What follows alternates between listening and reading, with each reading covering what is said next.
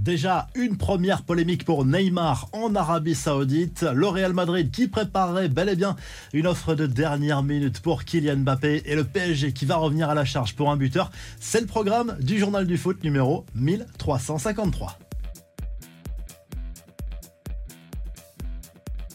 À peine arrivé en Arabie Saoudite, Neymar est déjà blessé. C'est ce qu'a confié son nouvel entraîneur du côté d'Alilal. D'après lui, impossible de savoir quand la star brésilienne pourra disputer son premier match avec le club de Riyad. A priori, c'est une petite blessure, mais son entraîneur s'est étonné de le voir convoqué avec la Seleção pour les deux premiers matchs des éliminatoires de la Coupe du Monde 2026. Pour lui, Neymar n'est pas du tout apte à jouer. Sa condition physique est également incertaine. En tout cas, l'ancien parisien a eu le droit à une présentation absolument incroyable du côté de Riyad avec le club d'Alilal en Arabie Saoudite avec des spectacles de drones, des feux d'artifice, le tout devant 70 000 spectateurs ce week-end. Beaucoup d'actu sur le PSG en ce début de semaine. D'abord concernant l'identité du capitaine titulaire à Toulouse. Marquinhos a été confirmé pour le moment dans ce rôle. Pourtant, le Brésilien n'est pas certain de garder le brassard toute la saison, selon RMC Sport, qui explique qu'il ne fait pas l'unanimité dans ce rôle en interne. Deux raisons à cela.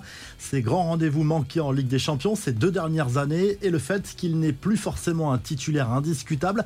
Plusieurs joueurs poussent pour les candidatures de Kylian Mbappé, Danilo ou encore Lucas Hernandez sur le front du mercato, Bild assure que le Real Madrid va revenir à la charge pour tenter d'enrôler Kylian Mbappé dans les prochains jours. Une offre de dernière minute estimée à 120 millions d'euros serait bien en préparation pour tenter de faire craquer le PSG, mais ça ne passera pas a priori. Le son de cloche est différent en Espagne. Défensa Central explique que le club merengue hésite dans la mesure où l'arrivée potentielle du Français changerait forcément beaucoup de choses tactiquement, notamment pour le rôle de Jude Bellingham, de loin le meilleur madrilène de ce début de saison. Le PSG qui par ailleurs va revenir à la charge pour enrôler Randall Colomwani cette semaine si possible après avoir proposé 60 millions d'euros plus 10 de bonus à Francfort. Le champion de France va augmenter son offre.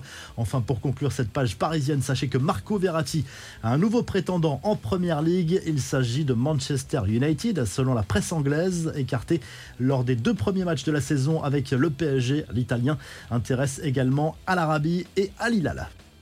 Les infos en bref, la réponse du président de la Fédération espagnole à la grosse polémique après son baiser de force sur la bouche de Jennifer Hermoso après la finale du mondial féminin. En gros, il a expliqué que les gens qui voyaient du mal à cela étaient des idiots. Il a même utilisé des mots encore plus grossiers.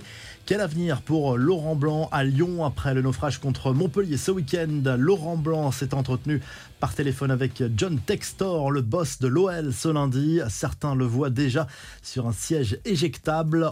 Selon le spécialiste du mercato Fabrizio Romano, Emeric Laporte va s'engager avec Al Nasser en Arabie Saoudite et rejoindre un certain Cristiano Ronaldo, montant du transfert 30 millions d'euros.